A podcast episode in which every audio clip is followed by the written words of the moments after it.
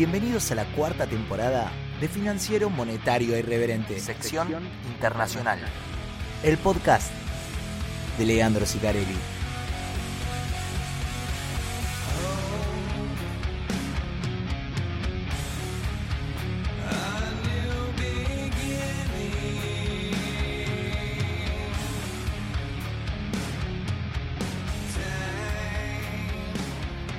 Bienvenidos al episodio número 14 de la cuarta temporada de FM Podcast, sección internacional. De este lado, su copiloto de todas las semanas, bien, Leandro Sicarelli, para llevarles el resumencito de lo que pasó en los mercados financieros globales estos últimos 7 días. De hecho, vamos a arrancar con data del viernes pasado. Los reportes laborales en Estados Unidos generalmente salen los viernes y nunca lo, lo llegamos a, a meter en el episodio, porque yo grabo los jueves a la noche y hasta el otro jueves a la noche medio que ya pasó. Esto todo tan en tiempo real. Que nada, quedan viejos. Eh, más de alguno dirá, ¿qué, uh, ¿qué, había pasado con ese reporte laboral? Bueno, íbamos a hablar muy poquito. Hoy va a ser un episodio muy corto.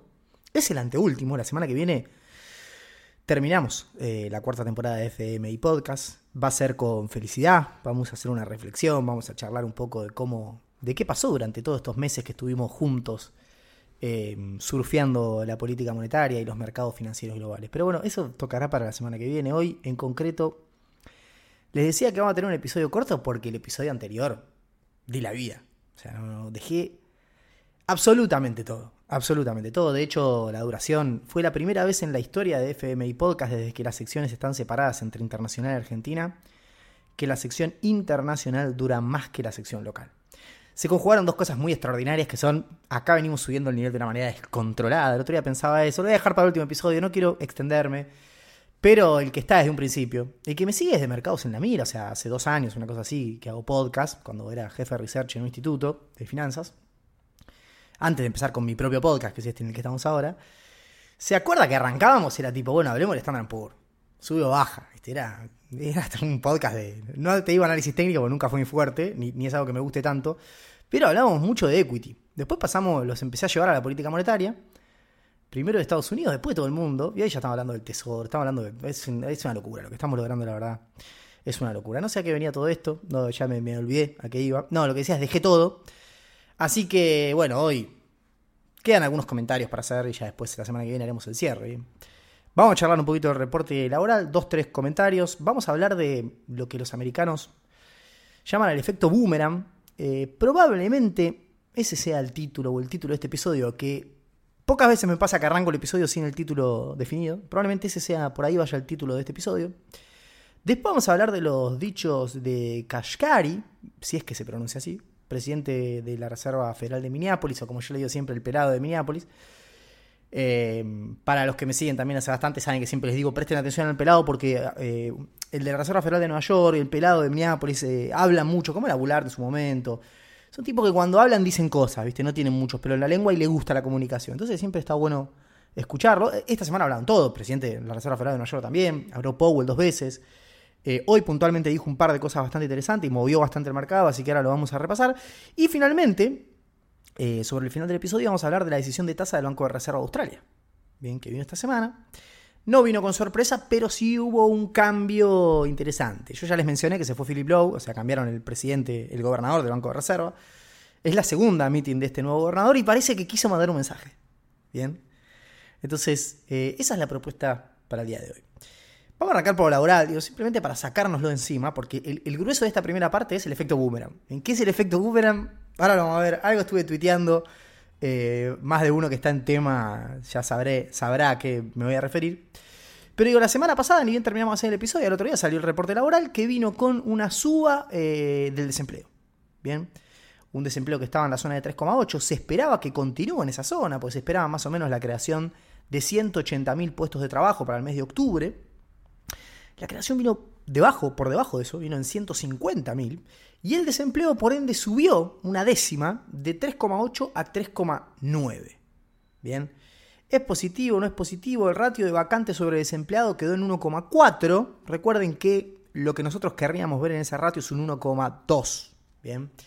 1,2 sería como el steady state. Bien. Eh, un nivel con el que la Reserva Federal podría llegar a desinflar hasta 2 sin generar efecto de segunda ronda en el mediano plazo, corto plazo. Bien, 2025 por ahí estás en, la meta. Bien, ¿quién lo dice esto? ¿Lo digo yo acá desde Lomas de Zamora? No, lo dice Blanchard y parte del staff técnico de la Reserva Federal que hace estos cálculos, análisis y demás.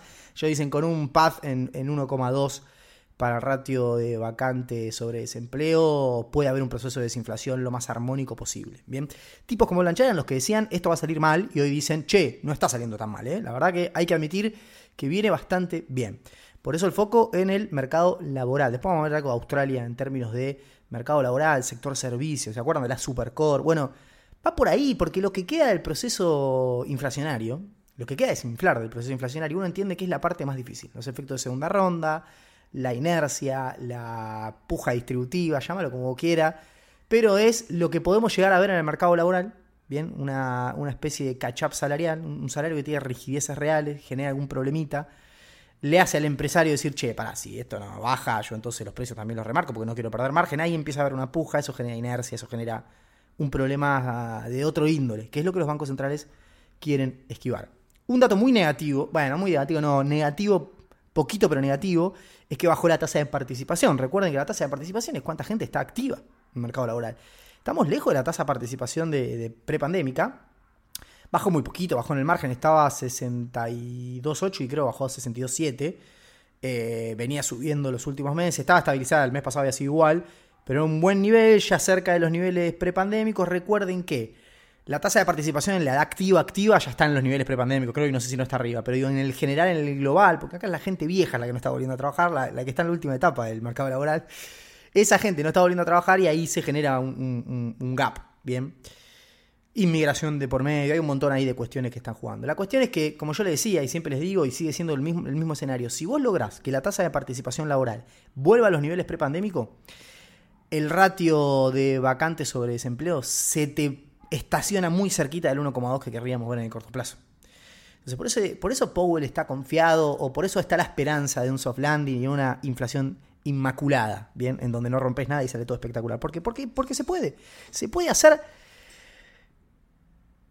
por abajo, ¿bien? O sea, no hace falta que alguien sufra. Por ahí, si más gente se suma al mercado laboral, esto se acomoda, ¿bien? Que es la apuesta que hace la Reserva Federal. Australia también tiene un problema parecido en el mercado laboral, eh, con otra, otro tipo de lag, efectos y demás. No voy a decir más nada del mercado laboral. Fue un indicador que como vino medio mal es bueno, porque dice, che, se está aflojando el mercado laboral, subió un poquito el desempleo, se creó menos lo que queremos, bien. El ratio de vacante de desempleo no empeoró, bien. Tasa de participación, nos hubiese gustado que suba un poquito. Pero bueno, no es la muerte de nadie. Bien.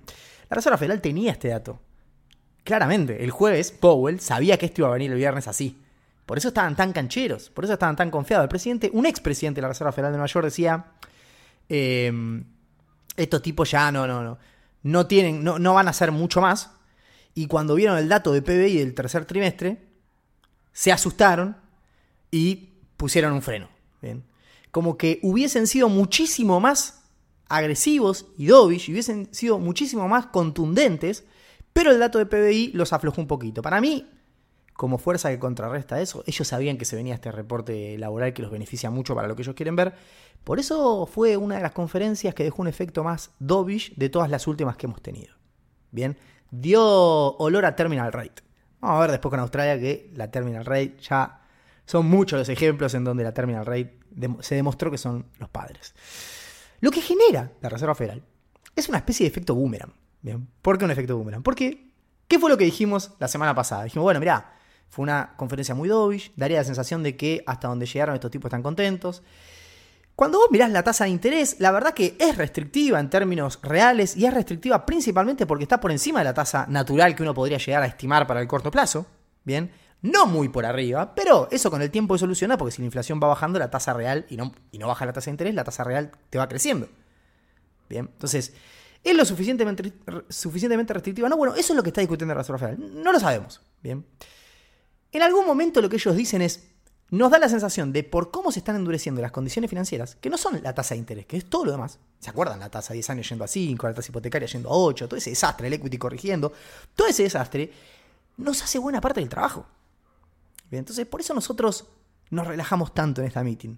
Porque decimos, no, pero si, si el mercado solo se picó y si el mercado solo está generando las restricciones que nosotros queremos ver, ¿para qué seguir subiendo si el mercado está haciendo buena parte del trabajo por nosotros?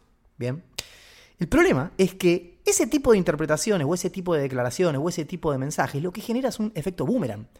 Porque, ¿qué es lo que pasó? Ni bien vimos todos que Powell tenía esa postura o que la Reserva Federal tenía esa postura tan laxa, tan dovish, tan tranquilos, no, nos están haciendo el laburo de la tasa de 10 años, vamos a ver. ¿Qué fue lo primero que pasó? Bueno, todo ese endurecimiento de las condiciones financieras que permitieron que la Reserva Federal dé sensación de techo en la tasa, generaron un efecto boomerang e hicieron que nos confiemos todos de que este es el efecto techo en la tasa y que se revierta buena parte de todo el endurecimiento financiero en las demás variables. Vamos a ponerle nombre y apellido. Por ejemplo, la tasa de 10 años, que estaba en 4,9, había venido de 5, de yo, Powell dijo, no, nos hace todo el laburo ahí. Y lo primero que pensó el mercado, bueno, si este tipo no sube más la tasa corta, entonces la tasa, la tasa larga en este momento es un negocio. Se tiraron todos a comprar y la tasa bajó de 4,9 a 4,5. Si querés ir más, bajó de 5 a 4,5 en 10 días. Menos de 10 días. Bajó en 50 basis. O sea que la razón por la cual la Reserva Federal no sigue con la suba de tasa, ya medio que una parte desapareció. Bien. Puntualmente en la tasa de 10 años me detengo porque, a ver, pará, menciono todo rápido, digo, a ver, los spreads se achicaron, la tasa hipotecaria pasó de 7,80 y pico a 7,40, eh, bueno, precio de la vivienda no tenemos para traquear tan en tiempo real, pero el Dow Jones, que es el que usa en el indicador de condiciones financieras, pasó de 33.000 a 34.000, el dólar index pasó de 107 a 105, bajó, bien, con lo cual todo el endurecimiento de las condiciones financieras que nos hizo sostener a Power en una posición más dovish fueron para atrás precisamente en buena parte por el mensaje que mandó Powell. Generó un efecto boomerang. Por eso, yo desde acá, con la total humildad y bancándolo a Powell a muerte, digo, lo mejor por ahí hubiese sido no hacer nada, pero ser duro en la conferencia de prensa. No ser tan, tan flexible, tan blando, tan dovish porque de esa manera liquidaste buena parte del endurecimiento de las condiciones financieras que te están ayudando a no tener que hacer más con la política monetaria. El óptimo era el escenario base que nosotros teníamos. Hubiese sido, visto con el diario del lunes, haciendo un comentario que, qué sé yo, humildemente, por ahí hubiese sido mejor hacer lo que decíamos la semana previa a la meeting. ¿Qué decía yo? No toquen nada, pero manden un mensaje duro. Bien.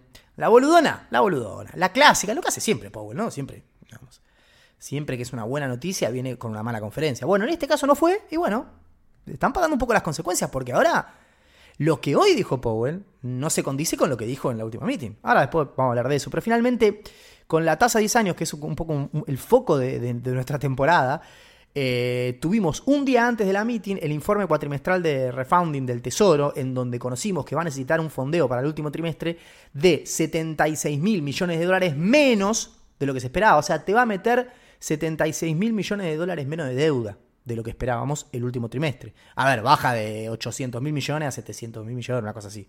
Bien. Eh, va a pagar el Titan en 171 mil y va a terminar con una suba en la caja de 100 mil millones de dólares. Entonces, nos salió un comunicado donde el Tesoro te dice, bueno, este desastre no va a ser tan mal el último trimestre. En el medio se estabilizó Japón, te saca presión también y en el medio vivir una reunión de la Reserva Federal con un mensaje de Powell que le dijo a las condiciones financieras, muchachos, la están haciendo bárbaro, ah, la estamos haciendo bárbaro, listo, nos confiamos. Y fue todo para atrás. Efecto boomerang. Bien, efecto boomerang. Vamos a ir un chivo, van 13 minutos, me sigo, pero poco no, estamos, vamos a ir a 20 y pico, 25, mínimo, mínimo, mínimo. Vamos a ir un chivo, este ya termina. Escuchen el chivito, denle bola, pongan unas estrellitas en Spotify, mándenme un abrazo por Instagram, por, Twitter. Em, y seguimos. Si te gusta lo que estás escuchando, recuerda que FMI Podcast se hace todo a pulmón, por lo que tu colaboración es fundamental para que sigamos existiendo. Ayúdanos con la difusión. Un retweet, cinco estrellas en Spotify o que lo compartas con un amigo. Todos bienvenidos. Gracias. Bueno, Vamos a la última partecita. Lo estoy, disfrutando, la verdad. No sé si es el, nivel de, de, análisis al que pudimos llegar entre todos. Si es que ya siento que ya termina la temporada, también es otro logro en Argentina. Decir que haces algo durante 15 semanas seguidas y lograrlo es un montón. Ustedes han visto las aventuras que hemos pasado, más allá de lo técnico de internet y eso también. Piensen que uno tiene familia, laburo. Es hincha de un club de fútbol, que juega copa, he tenido miles de problemas en el medio y esto ha salido siempre. La verdad, Es un relax total. La semana que viene se festeja. La semana que viene va a ser una semana de festejos. Eh, hablando de semana de festejos, esta semana de Standard Poor's fue buena, relativamente buena. Hoy tuvimos un mal día, bueno, eh, Powell de por medio. La semana pasada fue un delirio lo que volvió de Standard Poor's, de la mano de que se flexibilizaron las condiciones financieras. Bueno, el equity voló, bien. Habló nuestro querido Neil eh, Tuyar, ¿es el segundo nombre? Creo que es Tuyar.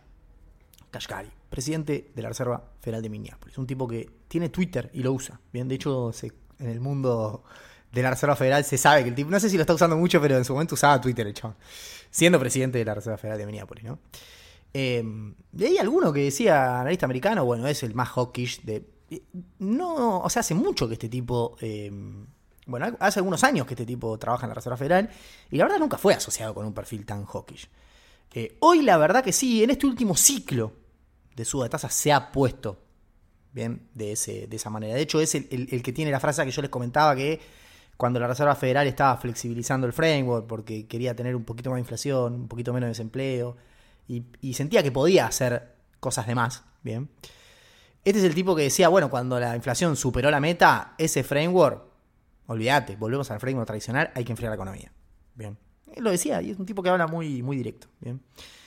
Dijo en una entrevista básicamente que el riesgo de hacer poco supera el riesgo de hacer mucho. Bien. O sea, el riesgo de hacer de menos supera el riesgo de hacer de más. Este es un mensaje que nos vuelve 3-4 mitin atrás en la Reserva Federal. ¿Se acuerdan? Cuando vos vas subiendo la tasa, pues hay que bajar la inflación, hay que bajar la inflación. En algún momento yo les, venía advirtiendo, en algún momento llegás como al, a la cima de la montaña y empezás a mirar para el otro lado de la montaña. En algún momento eso va a pasar, en algún momento la Reserva Federal va a decir, está todo bien con subir para bajar la inflación, pero ojo, porque como la política monetaria opera con lag, tal vez nos estemos pasando de rosca y nos vamos a dar cuenta tarde. Por eso en algún momento empezó a aparecer en las minutas y en la conferencia de Powell ese equilibrio. Es decir, che, ya bajar la inflación, el riesgo de no poder bajarla empieza a estar palo a palo con el riesgo de pasarnos de rosca con la tasa y tener un problema en 6, 8, 12 o 18 meses. El lag es así, muchachos. Depende de la estructura de endeudamiento, un millón de cosas. Tipo de landing también. Bueno, este tipo vuelve para atrás. Dice, no, no, no, no, no. Hoy el riesgo de hacer poco para bajar la inflación sigue siendo superior al riesgo de sobrepasarlo y generar una recesión. Bien. De hecho, abiertamente, lo dejo para el final, pero dice, ¿cómo sabemos si es suficientemente restrictivo? Queremos ver que pare la actividad. ¿Bien? Literal lo que veníamos hablando la semana pasada, lo dice abiertamente. es una forma fácil de verlo. Cuando la actividad deje de crecer a los ritmos que viene creciendo. Bien. Tiene una, una visión bastante interesante de las tasas largas, las tasas del tesoro. Dice que, no tienen que ver con el pad fiscal. Yellen dice lo mismo. Yellen es la secretaria del tesoro, la responsable de que Estados Unidos tenga proyectado 6 puntos de, déficit sobre el PDI los próximos 10 años. Cada año, o sea, está bien. Y ella dice, no tiene que ver con eso, las tasas largas vuelan porque el sendero de crecimiento americano y qué sé yo, qué sé yo. Eh, Kashkari dice, no tiene que ver, dice algo parecido. En realidad dice, sí, es la TER Premium. No sabemos bien qué hay ahí, pero sabemos que tiene que ver con eso. También las tasas forward pueden ser, porque todos saben que nos vamos a quedar ahí, puede ser también. Hay componentes de todo tipo. Lo interesante que decía es que no le parece que lo fiscal o el paz fiscal tenga que ver con la suba de las tasas largas, principalmente porque lo que dice es, en general, cuando vos tenés una trayectoria fiscal muy mala de un país, lo que ves es un deterioro de su moneda. Y no es algo que haya pasado con el dólar en estos, en estos meses. Bien lo tomamos. Es el presidente de la Reserva Federal de Minneapolis, un tipo mucho más importante que yo, que sabe mucho más y no tengo nada para decir. Ahora, la realidad es que cuando vos ves a todos los analistas, a todos los operadores, a los administradores, a los banqueros, hablar de que les preocupa el paz fiscal y que por eso no compran bonos, no, hay fundamental. No el fundamental no existe. O sea, cada uno compra y vende porque le parece. O sea, si todos estamos de acuerdo de que no eran atractivos los bonos con un rendimiento de 4 y que tenía que ir más a la zona de 4, 5, 5 ¿Por qué? En parte porque te iban a bañar de título en esa parte, porque el pad fiscal no cerraba. ¿Viste? No sé qué hay para discutir. ¿Viste? Con la inflación es bastante optimista en el sentido de, a ver, dice, no está hecho el trabajo, falta, no hay que confiarse, los riesgos de hacer poco eh, son más grandes que los riesgos de hacer mucho, o sea que hay que seguir dándole eventualmente. Pero lo que sí decía es, si esto sale más o menos bien, con inflaciones mensuales como las que venimos teniendo, a mediados del año que viene vamos a tener una tasa de inflación en el orden del 2,5 interanual. si nosotros tenemos una tasa de inflación del 2,5 interanual, con una trayectoria para la COR, siempre hablando de la COR, con una trayectoria más o menos sustentable y una tasa en 5,50, y bueno, probablemente ahí sea un momento. Lo empezaron a picar. ¿Cuándo? ¿Cuándo la bajan? ¿Cuándo la bajan? Dijo, mirá, en el corto plazo no estamos ni pensando en eso. No lo vamos a hacer. De hecho, te estoy diciendo, por ahí haya que hacer una suba más. Ahora, si la inflación sigue descendiendo como viene descendiendo tendencialmente, usa una media trimestral o una cosa así, por el último mes por ahí no. Digo, con estos niveles de 0,2 eh, mensual, ponele. Ahí se los números para el PCE, con 0,2 mensual, que es el promedio de los últimos seis meses, eh, a mediados del año que viene, que es cuando el mercado predice la primera baja, y para mí tiene sentido empezar a pensar el mes 6, el mes 7 del año, del año que viene la primera baja, ya estás en 2,8 inflación, ¿eh? Y, somos para nada optimistas porque es mantener 0,2. Imagínate si volvés a meter uno en torno a la meta, en torno a anualizado compatible con la meta. Ah, tengo el Excel acá. Qué boludo, me la estaba diciendo de memoria. Imagínate, te metes uno que es 0,165 eh, de variación de precios intermensuales. Eso anualizado te da 2%, es la meta. Si en alguno de los meses vas a velocidad de 2, metes eh, uno de 1,5 0,15, 0,15 sería mensual, ya te arrimas a, inflaciones interanuales del 2%, 2,5%, una cosa así, con la tasa en 5 y pico.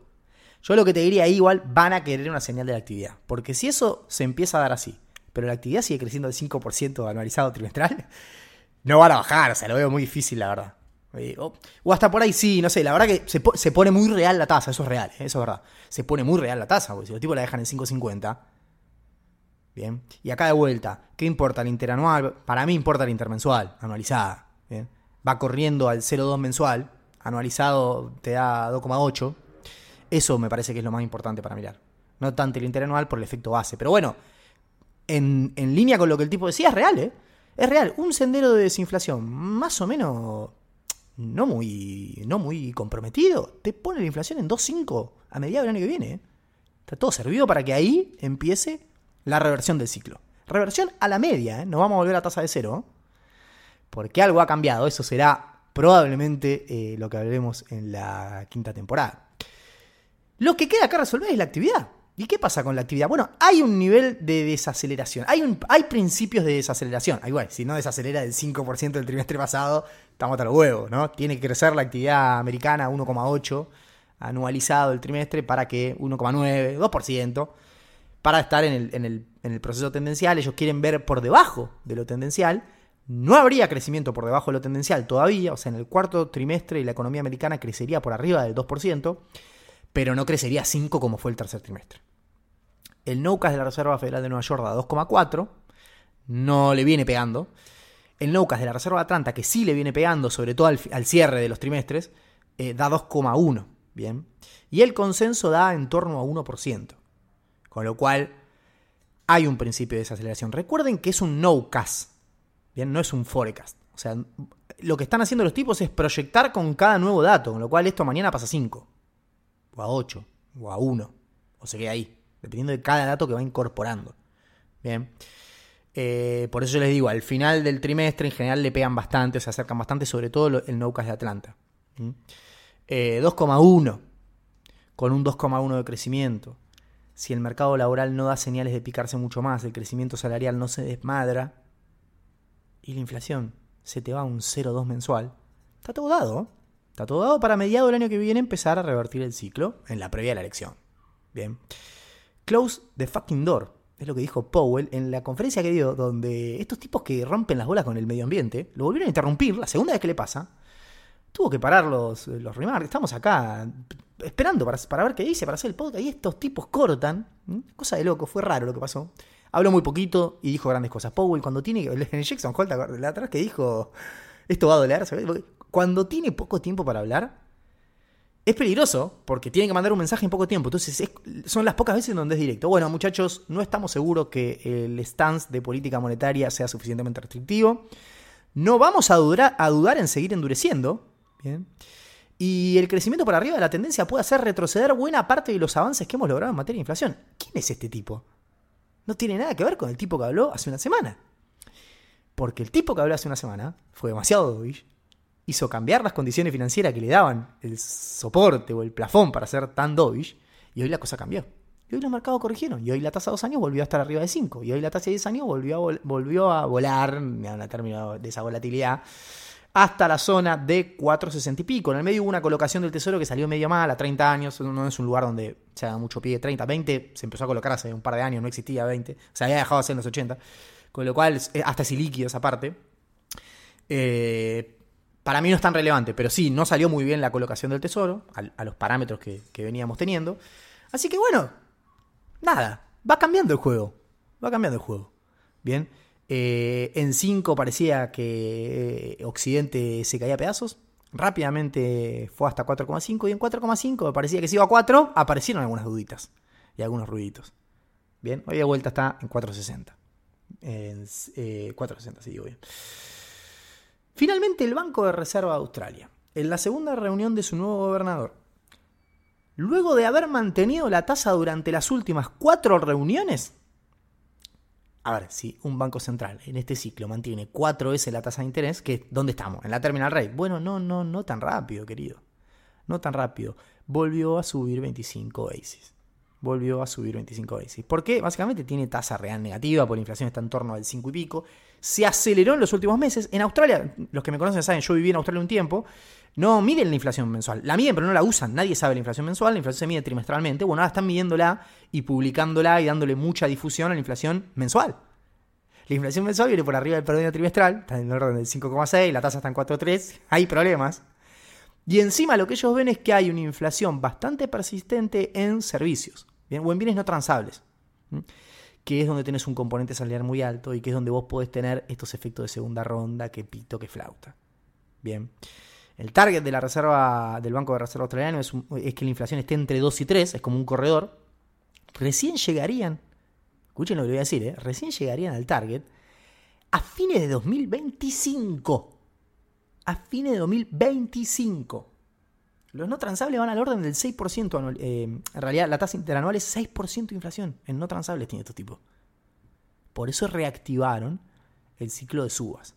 Se sorprendieron con todo los datos de inflación. Por el momento dicen no tenemos eh, evidencia de que se estén desanclando las expectativas en el mediano plazo, pero el riesgo de que la inflación se mantenga alto por más tiempo creció entre la meeting de agosto y esta que tenemos ahora. Por eso vamos a movernos rápido, vamos a subir 25 basis.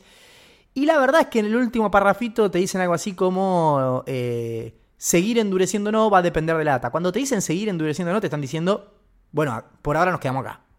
¿Por qué digo esto? Pues si no dirían algo así como el tamaño del próximo endurecimiento estará vinculado. No están hablando del tamaño, están diciendo si va a haber o no. Si te dice si va a haber o no es porque de vuelta se quedarían en principio en esta tasa. Ya hizo esto de quedarse. En la reunión de abril de 2023 ellos no subieron la tasa. Bien, ya ahí algunos decíamos, ¿es terminal o no es terminal? En la siguiente volvieron a subir. Volvieron a subir y después llegaron 4 eh, en la tasa 4,10. Bueno, hoy subieron 25 de vuelta porque no están conformes bien, con em, el nivel de inflación. Bien, y empiezan a ver estos efectos que no quieren ver. No tienen un gran resultado de actividad, si es verdad que dicen es más resiliente lo que pensábamos. No es Estados Unidos, ¿eh? ya casi te diría, no hay economías como Estados, creciendo como Estados Unidos. Ya casi te diría, ni Estados Unidos ya está creciendo como Estados Unidos, porque claramente este último trimestre eh, por ahí veamos em, una desaceleración fuerte de crecimiento respecto al tercer trimestre. Después vamos a ver cómo queda respecto de la velocidad tendencial. Termino este episodio que para mí salió bárbaro, así que lo voy a cortar acá. Les voy a mandar un saludo grande. Háganme la segunda, que la semana que viene cerramos la cuarta temporada de FM Podcast Sección Internacional. Los quiero y nos vemos la semana que viene. Chao.